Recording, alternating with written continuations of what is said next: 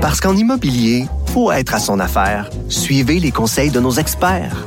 Via Capital, les courtiers immobiliers qu'on aime référer. Bonne écoute. Pendant que votre attention est centrée sur vos urgences du matin, vos réunions d'affaires du midi, votre retour à la maison ou votre emploi du soir, celle de Desjardins Entreprises est centrée sur plus de 400 000 entreprises à toute heure du jour. Grâce à notre connaissance des secteurs d'activité et à notre accompagnement spécialisé, nous aidons les entrepreneurs à relever chaque défi pour qu'ils puissent rester centrés sur ce qui compte, le développement de leur entreprise.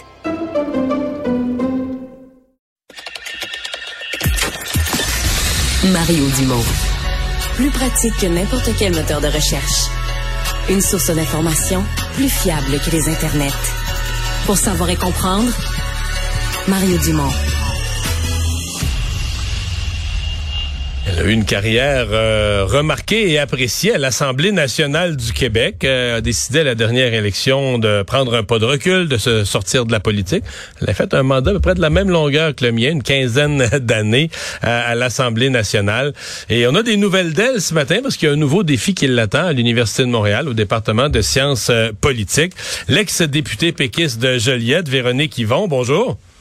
Bonjour, Monsieur Dumont. Avant de parler de vos futurs défis, comment ça s'est vécu euh, l'après-politique, les premières semaines, les premiers mois, quand on passe de, on passe du téléphone qui sonne tout le temps, puis les courriels qui arrivent plus vite qu'on est capable d'y répondre, tout à coup on, on tombe à zéro. Euh, ça s'est vécu comment? Étonnamment bien. Ah oui? je m'étais euh, je m'étais psychologiquement euh, programmée à vivre un gros sevrage intense et avoir des rechutes euh, et à être rivée à mon écran pour écouter toutes les périodes de questions. Mais non, ça s'est bien passé. Je pense que ma réflexion était vraiment, vraiment à terme, puis ça, ça, ça, avait bien mijoté avant que je prenne la décision. Donc, jamais eu de regrets? Non, j'ai pas eu de regrets. Euh, je pense que j'ai vraiment savouré euh, les petits bonheurs de la vie qui peuvent être associés à une vie plate chez beaucoup de monde, comme aller conduire les enfants à l'école, euh, aller aux activités sportives, faire des lunchs, tout ça. Moi, ça a été de grandes sources de bonheur parce que j'ai jamais eu la chance de, le vivre ayant été élue et devenue maman dix jours après. Fait que c'est, vraiment, je me suis ressourcée beaucoup là-dedans. J'ai pris le temps de, de me recentrer, de me déposer de d'encaisser, d'absorber tout ce que j'avais vécu d'extraordinaire en politique. Euh, j'ai savouré chaque moment de cette vie intense en politique, mais j'ai vraiment euh, eu du plaisir à comme prendre le temps de, hmm. de justement euh, pouvoir réaliser tout ça, tout l'extraordinaire de ça. Alors c'est globalement très positif. Je suis toujours hmm. très très intéressée par la chose publique et politique évidemment, mais ça se vit bien.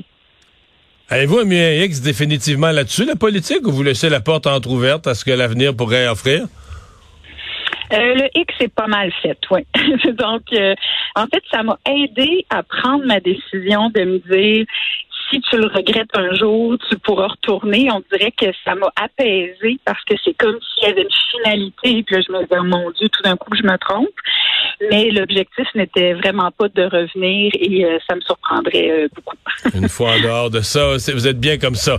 Euh, c'est tout un beau défi quand même là qui vous attend après l'été. Université de Montréal, département des sciences politiques. Plus on dit que vous serez en résidence à la nouvelle maison des affaires publiques et internationales de l'université. bon, quelques mois de, de, repos pour se déposer, mais on repart sur un défi stimulant? Ah oui, vraiment. Euh, je pense que ça va être euh, vraiment, vraiment euh, enrichissant. D'une part, avoir la chance de communiquer ma passion pour le service public puis la pratique de la politique à des à des étudiants à la maîtrise qui vont être très stimulés, stimulants aussi. Donc, être avec la jeunesse, je pense que c'est une source complète et renouvelable de, de défis constants. Avec ça, ça m'emballe. Mais en plus, ce qui est vraiment la cerise sur le gâteau, c'est la création là, toute, euh, toute récente de cette nouvelle maison des affaires publiques et politiques qui répond, selon moi, vraiment à un besoin dans la société. Le but de cette maison-là, c'est multidisciplinaire. Là. Pour l'instant, il y a quatre départements qui en font partie, dont sciences politiques et économie notamment. C'est vraiment de travailler pour faire se rencontrer la recherche et la pratique, la théorie et les milieux qui vivent des réalités. Ben, parce qu'on a souvent, on a souvent reproché au département de sciences politiques des universités d'être loin de la pratique. C'est-à-dire que tu sortais avec un bac en sciences politiques, mais tu débarquais pour travailler dans un bureau de député, puis mm-hmm. un peu perdu là, avec ce qui se vit vraiment, puis ce qui se fait vraiment sur le terrain. Oui, c'est ça. Alors moi, euh, j'ai cette même réflexion-là, puis j'ai le sentiment que je vais y contribuer doublement. Premièrement, en donnant un cours très axé dans la pratique concrète de la politique québécoise. C'est quoi le processus législatif? Quelles sont les forces en présence, les influences qui se font sentir? Euh, qui agit avant d'élaborer une politique, pendant, après, euh, les compromis, le rôle des parlementaires, euh, tout ça. Donc ça, ça va me passionner. J'espère transmettre cette passion-là. Mais à cette maison des affaires publiques et internationales, le but, c'est vraiment de faire du maillage entre la recherche, entre le secteur académique, les professeurs, les chercheurs, et des besoins du milieu, que ce soit des organismes communautaires, que ce soit le milieu municipal, les décideurs gouvernementaux, des institutions, pour vraiment élaborer, moi je le vois vraiment comme un incubateur de politique publique. Moi d'ailleurs, mon premier projet sur lequel je veux travailler, c'est c'est de chercher des moyens de faire se cohabiter euh, les jeunes, des étudiants avec des aînés qui pourraient les héberger dans leur maison, répondant à des enjeux, comme on le voit encore aujourd'hui, d'étudiants qui n'ont pas de logement avec la crise du logement, d'aînés qui sont beaucoup dans la solitude et l'isolement et qui veulent rester plus longtemps à domicile, donc avec des jeunes qui pourraient les accompagner au quotidien dans des petites tâches et en plus il y a un partage intergénérationnel qui pourrait être extrêmement fort. Donc ça, c'est le genre d'idée euh, qui pourrait euh, être en incubation en travaillant, par exemple, avec des milieux communautaires qui ont une expertise, avec des chercheurs qui se sont penchés sur ces enjeux-là, puis faire un peu un mini-projet ou un projet pilote de politique publique. Et dans mes rêves les plus fous, ben c'est ça. on serait capable de transposer ces politiques-là à plus grande échelle. Je comprends que vous êtes plus loin de la politique partisane maintenant et de plus en plus loin que votre nouveau défi, mais quand même, parce que ces jours de sondage aujourd'hui, euh, vous avez quitté le Parti québécois, quand même, vous avez vécu les dernières années qui étaient difficiles. Comment vous voyez cette espèce de, relance? Bon, on est encore loin des grands succès mm-hmm. électoraux, mais en tout cas, il y a clairement euh, une nouvelle étincelle, un nouveau vent positif au Parti québécois. Vous voyez ça comment? Ben, je vois ça euh, comme euh, une source de lutte au cynisme assez extraordinaire parce que ça montre que la démocratie est toujours vivante et que des mouvements euh, dans la sphère politique, ça existe. Je pense d'ailleurs que ce serait un beau cas d'espèce d'études dans les facultés de, de, de, sciences sociales et de département de sciences politiques parce que euh, il y a un an, on tenait le Parti québécois pour mort, littéralement. Ah, c'était ça. on en parlait ce matin à LCN. On dit il y a un an, on recevait en entrevue Paul Saint-Pierre Plamondon, ah tous médias confondus. Et c'est sûr qu'une des, une des questions, elle est portée sur la mort du Parti québécois. Sur la mort du Parti québécois. ça peut être la première ou la dernière, mais il y allait en avoir une.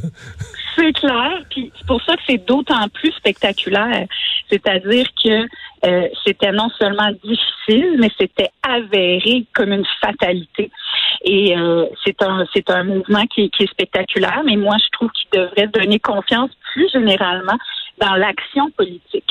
Parce que ce qui s'est passé, je crois, c'est un gain de confiance dans la personne de Paul Saint-Pierre Plamondon, dans la cause, les causes défendues par Paul Saint-Pierre Plamondon et la petite équipe et le parti. Et euh, c'est aussi un, respect de la combativité, je crois. Parce que c'est d'autant plus incroyable que quand autant de gens bêtes jour après jour, de difficultés, de, de, de, de, de haies, de courses à, franchir, euh, autant c'est extraordinaire que tu résistes et que tu sois capable d'avoir cette force-là euh, de continuer, de te battre pour tes idées, tes idéaux, avec l'authenticité qu'on voit. Donc, euh, je, je, je, trouve que c'est vraiment porteur de quelque chose qui en dit long, parce que souvent on est cynique, on pense que les jeux sont faits à l'avance, que tout est une question de communication, de formatage. Oui, c'est présent dans la sphère politique, mais il y a encore de la place pour l'innovation, pour l'authenticité, pour les idées. Et je pense que ça résonne aussi euh, chez les gens. Mm. Véronique Yvon, merci beaucoup d'avoir été avec nous. Bonne chance pour la suite. C'est très gentil. Merci revoir.